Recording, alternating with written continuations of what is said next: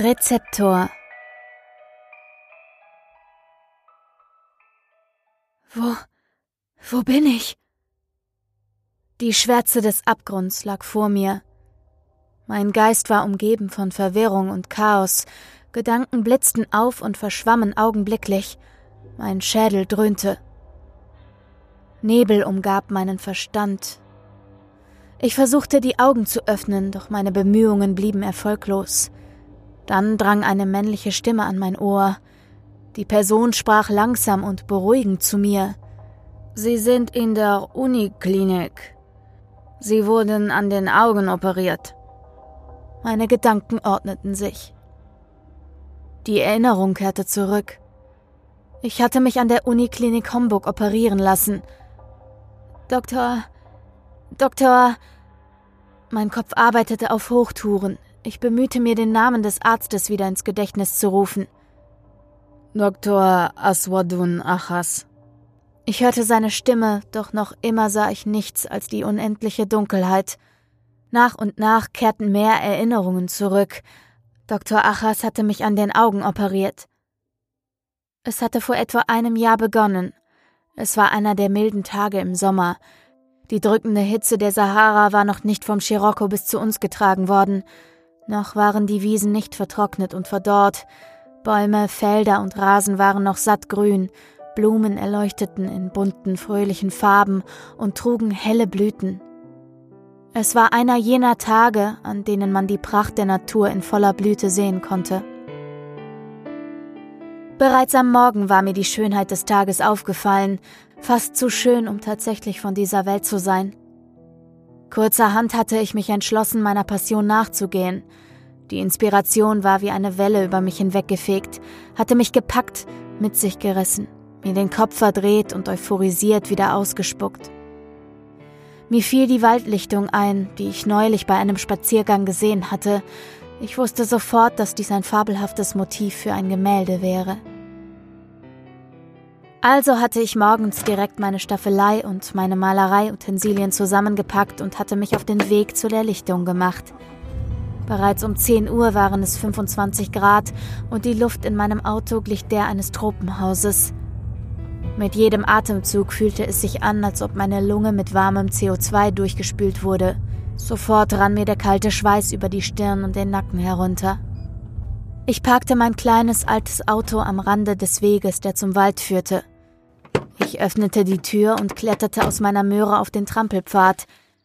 Staub bedeckte dort den Boden, wo keine Gräser mehr sprossen. Links und rechts Maisfelder.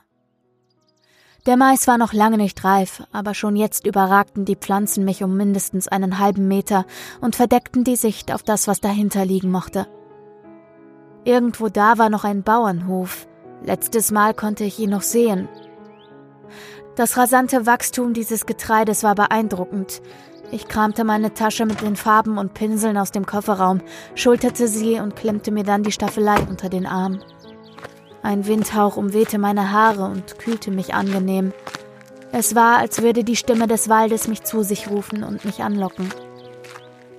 Langsam schlenderte ich auf den Wald zu, ein paar Vögel flogen von Baum zu Baum und zwitscherten, als würden sie einander in fremden Sprachen rufen. Dichte Büsche und Bäume säumten den Waldrand und verdeckten die Sicht auf das Innere des Waldes, doch schon einige Meter weiter streckten sich gigantische Bäume gen Himmel. Sie standen dicht an dicht und wirkten wie riesige uralte Wesen, die gebückt und längst verwachsen in einem ewigen Schlaf verharrten. Ihre Äste griffen ineinander, als würden sie sich ihre großen, knorrigen Hände reichen, die Haut wie versteinert. Lebewesen, die hier schon schliefen, als die Welt vor knapp hundert Jahren von den zwei großen Kriegen erschüttert wurde. Schon nach wenigen Schritten in den Forst hinein wurde es spürbar kühler. Die Luft war frischer und sauberer, ein unheimliches Gefühl umschlich mich. Ganz subtil zeigten die Riesen damit, dass trotz ihrer Starre noch immer fremdes Leben in ihren pflanzlichen Adern pulsierte. Hier und da raschelte es im Unterholz, manchmal liefen mir kleine Nager über den Weg, blieben stehen und sahen mich interessiert, aber verständnislos aus ihren kleinen Äuglein an. In der Ferne konnte ich sogar ein Reh erspähen. Ich lief etwa eine halbe Stunde bis zu der Lichtung. Bis auf die Geräusche des Waldes hörte man nichts. Die Zivilisation mit ihrer Hektik und dem lauten Gewirr aus Krach und Lärm rückte mit jedem Schritt weiter in die Ferne und geriet ins Vergessen. Ich war mittlerweile so tief in den Wald gelaufen, dass ich in keiner der vier Himmelsrichtungen noch den Rand erblicken konnte. Als ich meinen Kopf in den Nacken legte, sah ich nicht einmal mehr den Himmel. In schwindelerregender Höhe über mir hatten die Bäume ein grünes Dach aus Ästen und Blättern gebildet. Das Blau des Himmelszelts war aus meiner Sicht und aus meinem Sinn verschwunden. Die Sonne konnte ich nur noch an den grünlichen Lichtstrahlen erkennen, die durch die Blätter und die kleinen Schlitze der Baumkronen drangen. Es war tatsächlich sichtbar dunkler hier. Ein leichter Schauer lief mir über den Rücken, ausgelöst durch den Gedanken daran, nachts durch diesen Wald zu laufen. Nach einigen Kilometern begann der Wald leicht anzusteigen und der Marsch wurde anstrengender, für ein paar Minuten war die Steigung auch noch angenehm, doch schnell wurde es steiler und der Boden unbeständiger.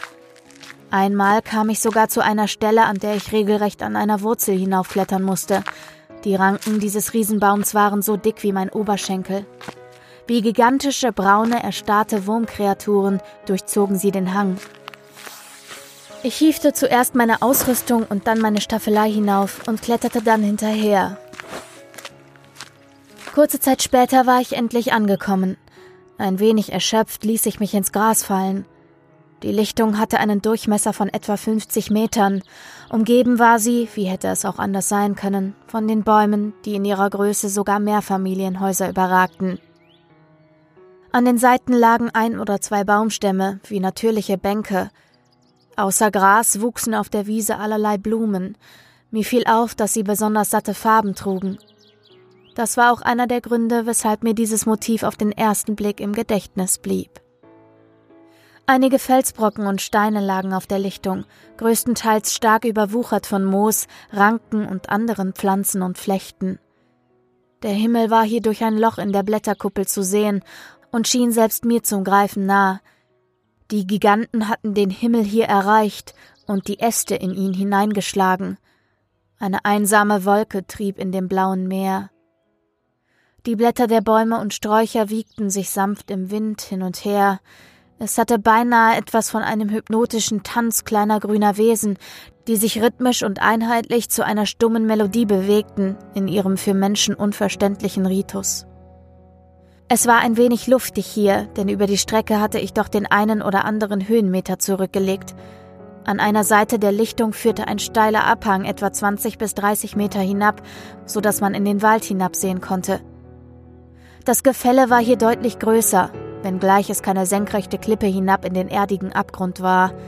Auf einige Baumkronen konnte ich von hier hinabsehen, andere überragten mich um viele Meter.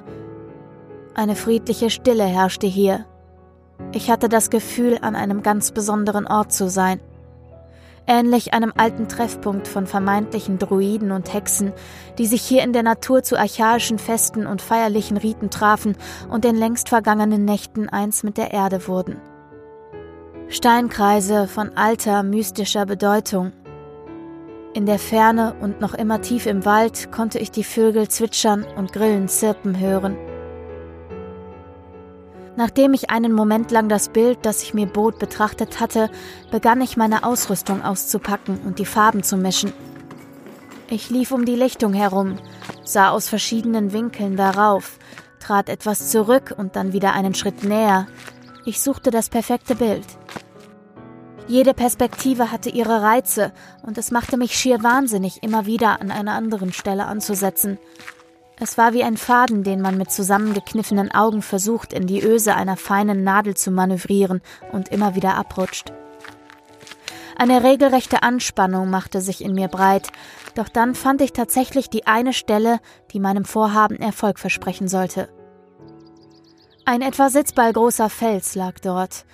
Ich baute meine Staffelei auf und setzte die Leinwand darauf. Ein paar Meter weiter im Wald war ein kleiner Bach, nicht mehr als ein kleines Rinnsal. Dort füllte ich einen Becher mit Wasser, um meine Pinsel darin zu befeuchten. Klein, aber beständig rann das klare Wasser durch das Kiesbett. Auf der Lichtung angekommen, stellte ich den Wasserbecher in eine Halterung und begann. Der erste Strich fiel mir immer am schwersten. Ein einzelner Strich, der darüber entscheidet, ob das Bild ein Erfolg wird oder ob der Künstler scheitert. Unsicherheit nährt die Anspannung.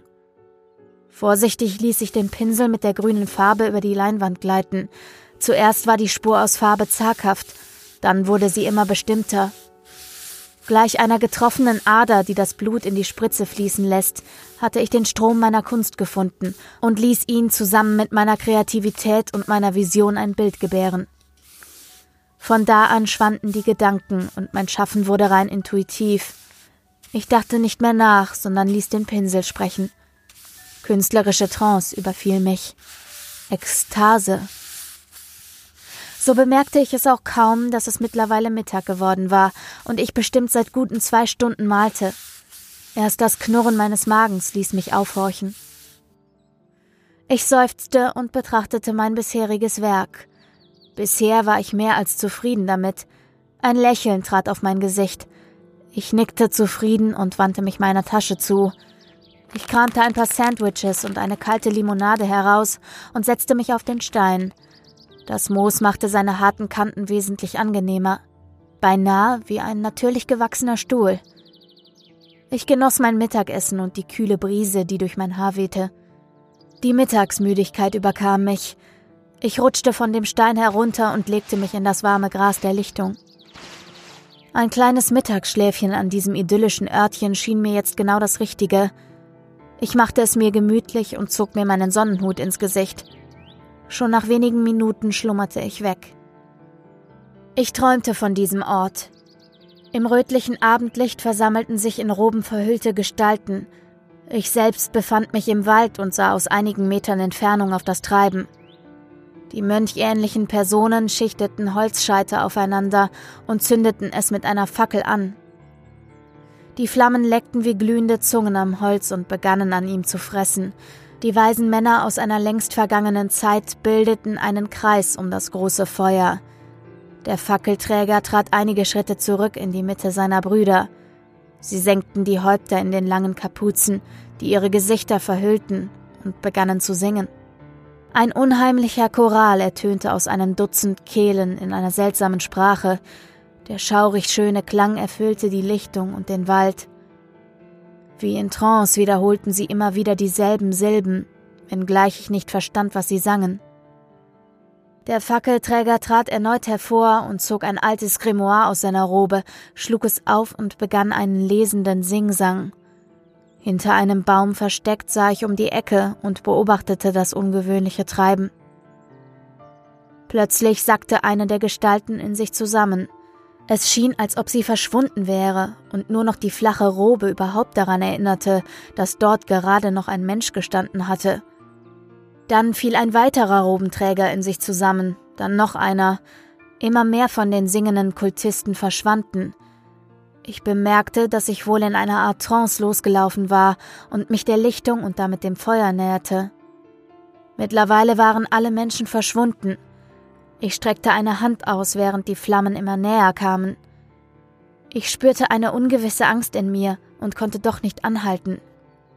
Mein Geist widerstrebte, mein Körper bewegte sich von selbst auf eine mechanische Art und Weise, gesteuert von einer fremden Macht. Ich konnte bereits die Hitze der Flammen spüren und Schweißtropfen traten auf meine Stirn. Ich drückte mich mit aller Kraft in die entgegengesetzte Richtung, doch vergebens.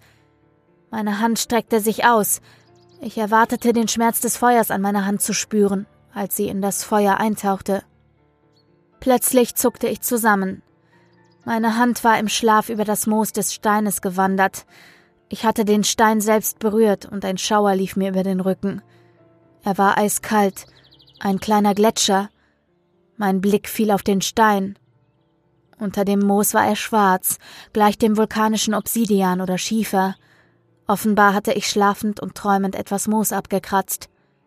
Einen Moment, der mir vorkam wie eine Ewigkeit, saß ich im Gras der Lichtung und fühlte mich doch, als wäre ich aus Raum und Zeit gerissen. Alles schien so unreal. Erst das glühende Feuer, dann die eisige Kälte. Was war geschehen? Unbehagen beschlich mich. Ich setzte mich nervös auf, sah mich um. Das Gefühl großer Verwirrung umgab mich. Noch immer ruhten meine Hände auf dem Stein, Meine Finger strichen über das schwarze, kalte Gestein. Es kostete mich regelrecht Überwindung, ihn loszulassen. Er hatte etwas Hypnotisches. Endlich sah ich auf meine Leinwand und löste mich. Ich griff nach meinen Utensilien, schüttelte meinen Kopf, um etwas Klarheit zu erlangen, und widmete mich dann meinem Motiv. Doch dann erschrak ich. Die Blumen waren alle matt. Wo vorher noch prächtige Farben strahlten, verlor die Umgebung nach und nach an Schönheit. Ich rieb meine Augen, starrte angestrengt auf die Lichtung. Die Farben blieben matt und trüb. Panik krallte nach mir wie ein böses Geisterwesen. Ich wusch mir die Augen mit etwas Wasser aus. Noch immer säumte die Trübheit das schöne Bild. Mein Herz pochte rasend schnell. Eine urtümliche Angst hatte mich ergriffen. Übelkeit stieg mir in den Hals. Schnell packte ich alles zusammen und machte mich hastig an den Abstieg. Immer wieder wandte ich mich um, sah zu der Lichtung, als wäre sie eine bösartige Entität, mein Gang wurde immer schneller, sobald der Boden es zuließ.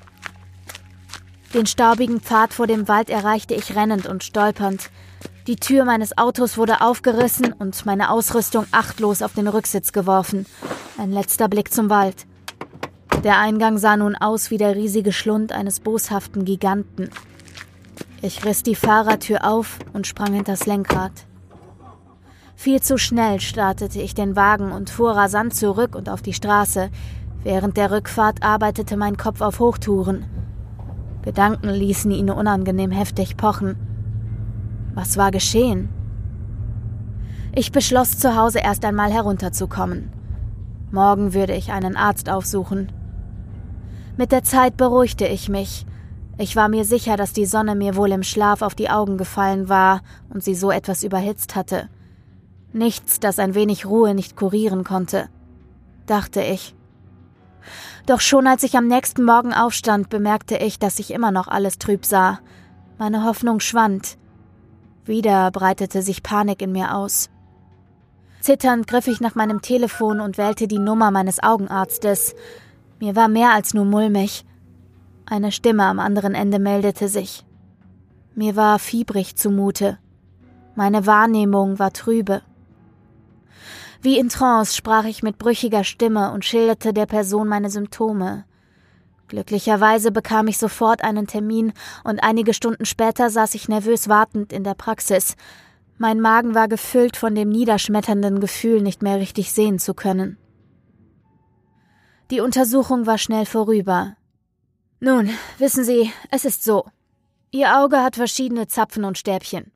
Diese sind dafür da, Helligkeit und Farben wahrzunehmen und zu verarbeiten. Doch bei ihnen scheinen sie nach und nach abzusterben. Ich muss gestehen, ich habe so etwas bisher noch nie gesehen. Sie werden wohl nach und nach ihr Augenlicht verlieren.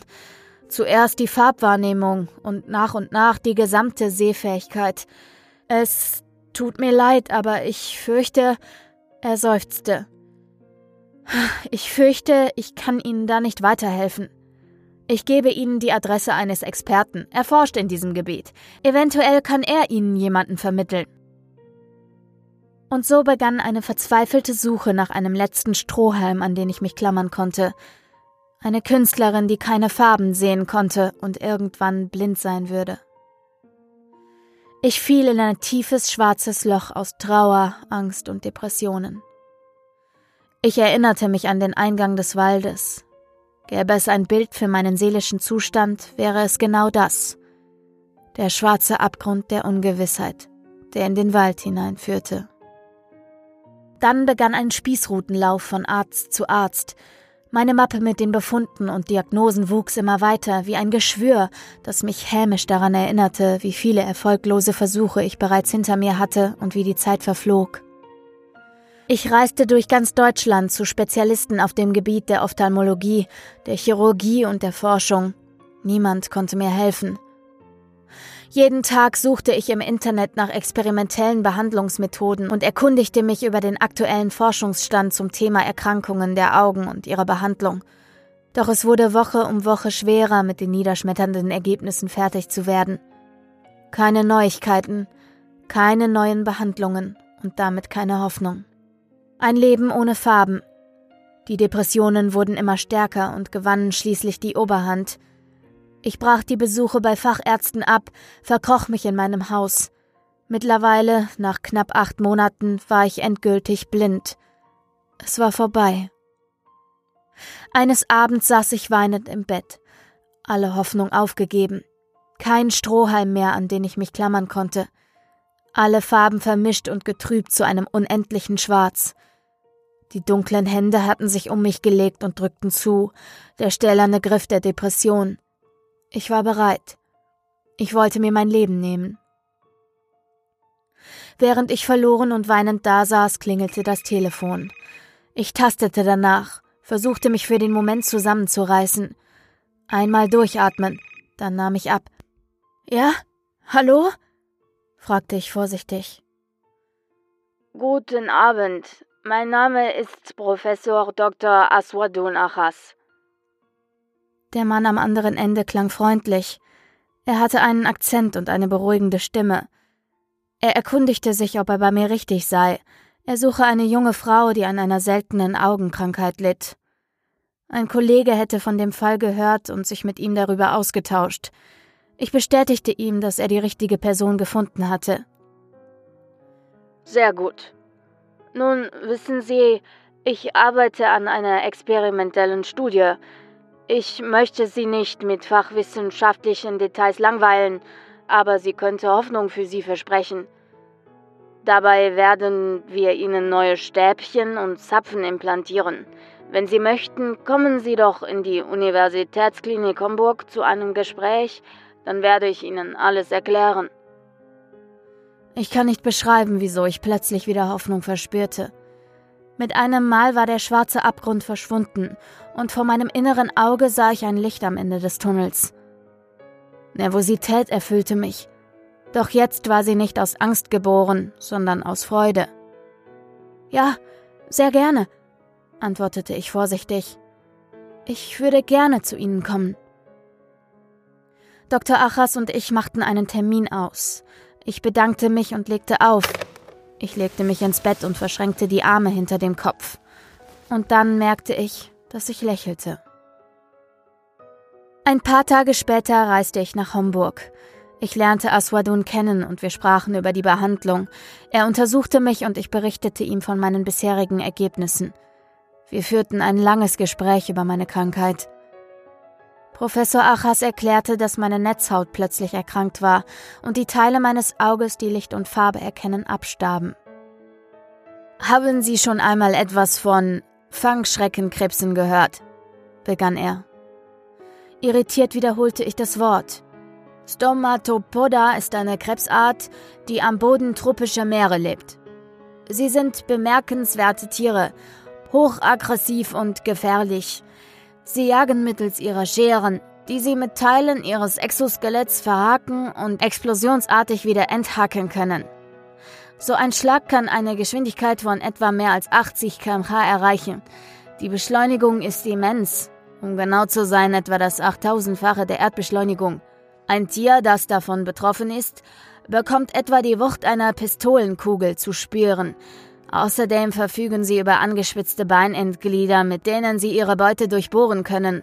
Ihr Panzer ist extrem hart, da es auch unter ihnen selbst oft zu Rivalitäten kommt. Er machte eine kurze Pause. Aber das Beeindruckendste sind ihre Augen. Wie Sie ja wahrscheinlich wissen, besteht Ihr Auge aus Zäpfchen und Stäbchen.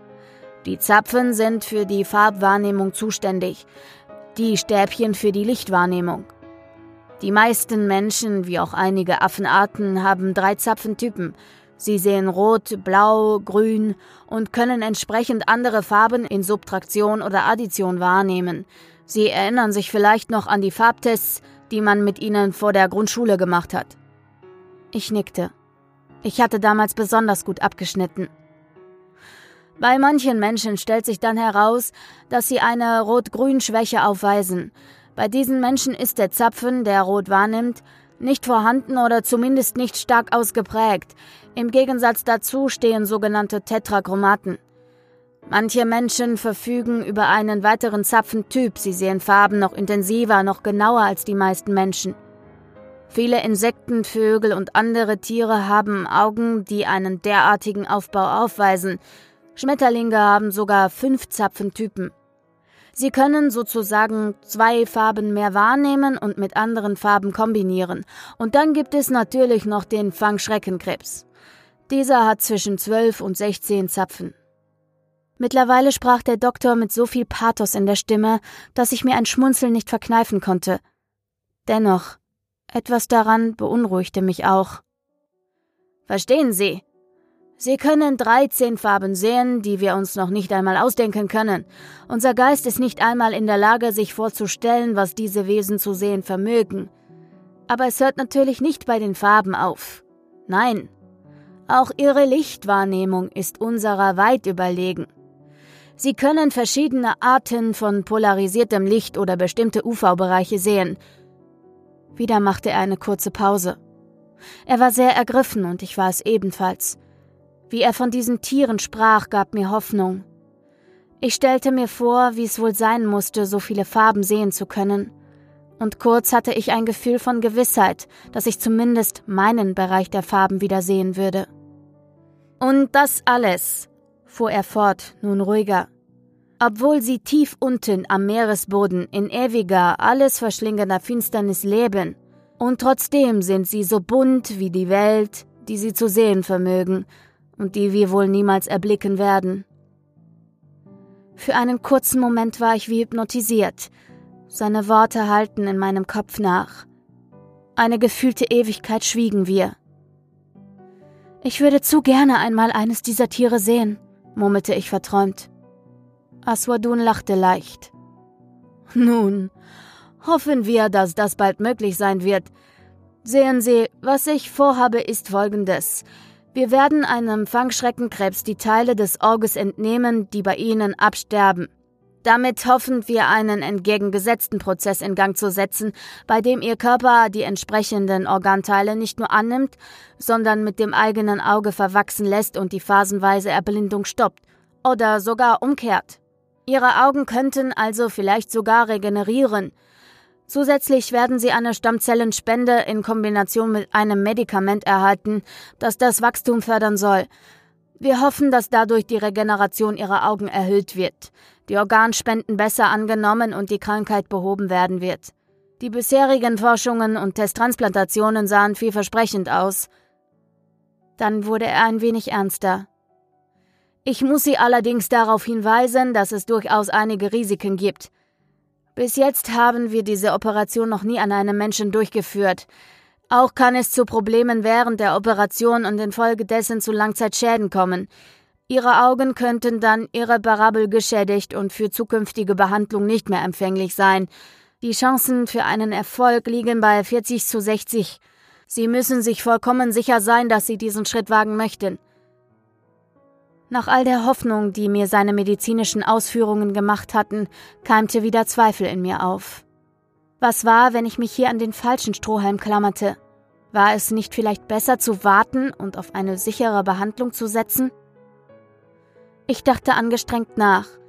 Minuten vergingen. Dr. Achas sagte nichts. Ich meinte zu spüren, wie sein Blick auf mir ruhte. Ich, ich mache es, stotterte ich schließlich dann zuversichtlicher. Ich mache es, Dr. Achas. Wenn nicht ich, wer sonst? Wenn diese Behandlung ein Erfolg sein könnte, muss jemand der erste Mutige sein, es zu wagen, nicht wahr? Sie haben ganz recht. Man konnte in seiner Stimme deutlich hören, dass er lächelte. Auch auf mein Gesicht huschte ein Lächeln. Er klärte mich weiter über den Verlauf der Behandlung auf. Wir vereinbarten einige weitere Termine und etwa vier Monate später war die Operation. Ich darf Sie beglückwünschen. Es scheint so, als ob die Operation gut verlaufen sei. Wir werden in den nächsten Tagen weitere Tests durchführen. Sie müssen noch eine Woche die Augenbinde tragen, um Ihre Augen zu schonen. Bis dahin können wir keine definitiven Aussagen treffen, aber ich bin sehr zuversichtlich. Meine Augen schmerzten ein wenig. Ich hatte gehofft, nach der Transplantation meine Augen zu öffnen und sofort wieder zu sehen. Licht, Farben, die Gesichter meiner Eltern, die mich zu diesem wichtigen Termin begleitet hatten. Ich war ein wenig enttäuscht, doch gleichzeitig schien es mir nur logisch und vernünftig zu sein, den Augen Zeit zu geben, bis sie sich an die neuen Bedingungen angepasst hatten. Vielen Dank, sagte ich schwach. Dann schlummerte ich weg. In den nächsten Tagen bemerkte ich, wie sich die sichtbare Schwärze um mich herum veränderte. Zuerst ganz langsam, dann immer rapider, in immer größeren Schritten. Anfangs meinte ich zu sehen, wie die Dunkelheit ein wenig heller wurde. Es war natürlich immer noch stockfinster unter der Augenbinde, aber ich hatte ein Gefühl, als würden sich meine Augen nach und nach anpassen, so wie sie es nachts tun. Dann begann ich vage Schemen zu erkennen. Die Ränder und kleine Schlitze der Bandage, durch die ein Funken Licht drang. Das, woran ich mich in den letzten Monaten gewöhnt hatte, mein Schattenkäfig brach auf und schwand nach und nach. Ich merkte, wie auch die Depression schon nach kurzer Zeit wie weggeblasen schien, und doch waren die letzten Tage meiner Blindheit scheinbar die längsten, denn ich konnte es kaum erwarten.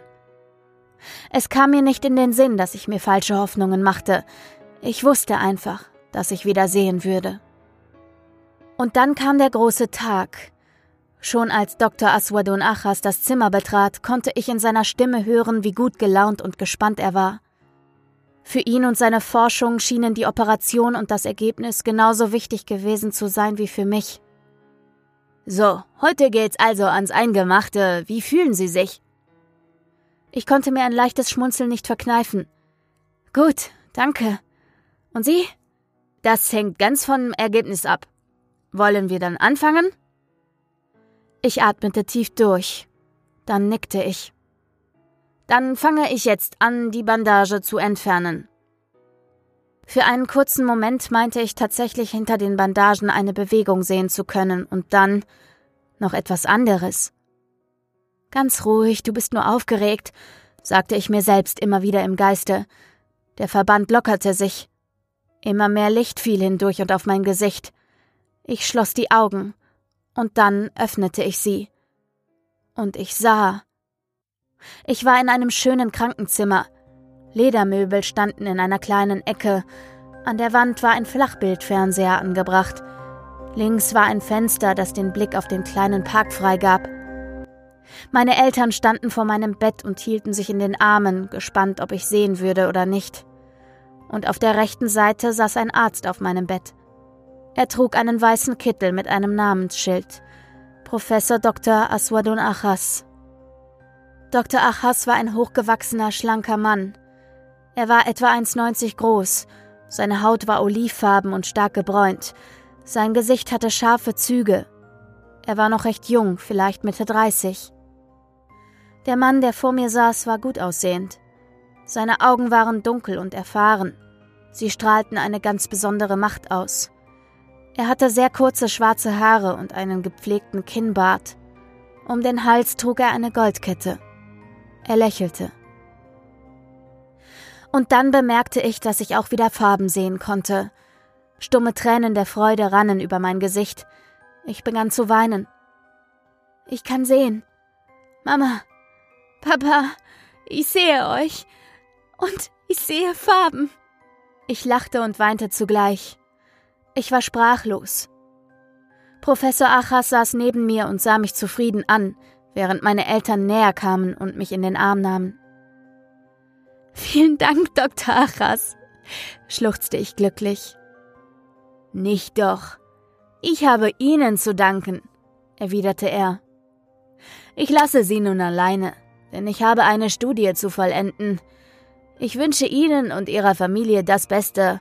Wir werden uns in drei Monaten zu einer Routinekontrolle treffen. Einen Termin können Sie an der Rezeption machen. Nehmen Sie täglich zweimal diese Augentropfen für die nächsten zwei Wochen. Noch viele weitere Worte des Dankes richtete ich an meinen Retter. Dann gab er mir die Hand. Ich ergriff sie und wollte sie schütteln. Etwas durchfuhr mich. Seine Hand war merkwürdig kalt, und plötzlich erinnerte ich mich an den seltsamen Stein auf der Lichtung. Während er ging, starrte ich ihm hinterher. Obwohl nun alles gut zu sein schien, überkam mich eine ungewisse Angst. Eine unbegreifliche Angst vor etwas, dem ich keinen Namen geben konnte.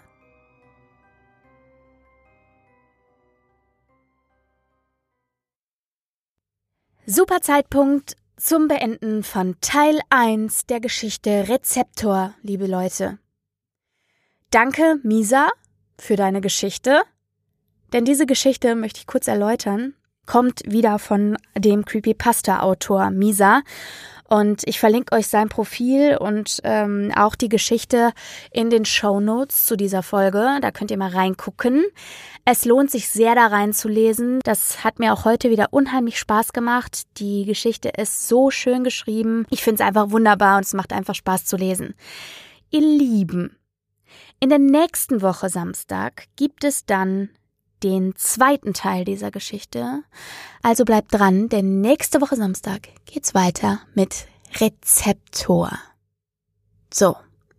Und falls ihr euch, wie einige mir schon mitgeteilt haben, gefragt habt, wie ihr mich unterstützen könnt, das könnt ihr auf verschiedenen Wegen tun. Einmal natürlich über eure Bewertungen bei iTunes bzw. Apple Podcasts. Schreibt mir da eine schöne Bewertung, am besten eine gute natürlich, äh, denn das bringt mich im Ranking bei den Podcasts nach oben und äh, da sind tatsächlich auch noch nicht so viele. Ich glaube, bisher sind es fünf Bewertungen.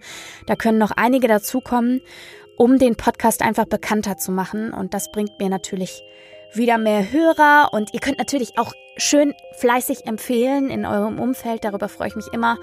Ihr könnt mir bei Instagram folgen auf pia.diest unterstrich, dort meine Beiträge liken, teilen, kommentieren, all das. Und ich habe jetzt auch ein PayPal-Konto. Das heißt, wenn ihr mich monetär unterstützen wollt, könnt ihr das auch tun, indem ihr mir eure kleine Spende an danke.pia-liest.de schickt. Ich freue mich über jede Art von Unterstützung und vor allem natürlich über eure lieben Worte, die ihr mir immer wieder zukommen lasst. Und äh, ja, wünsche euch eine wunderschöne Woche. Und wir hören uns am Mittwoch. Bis dahin.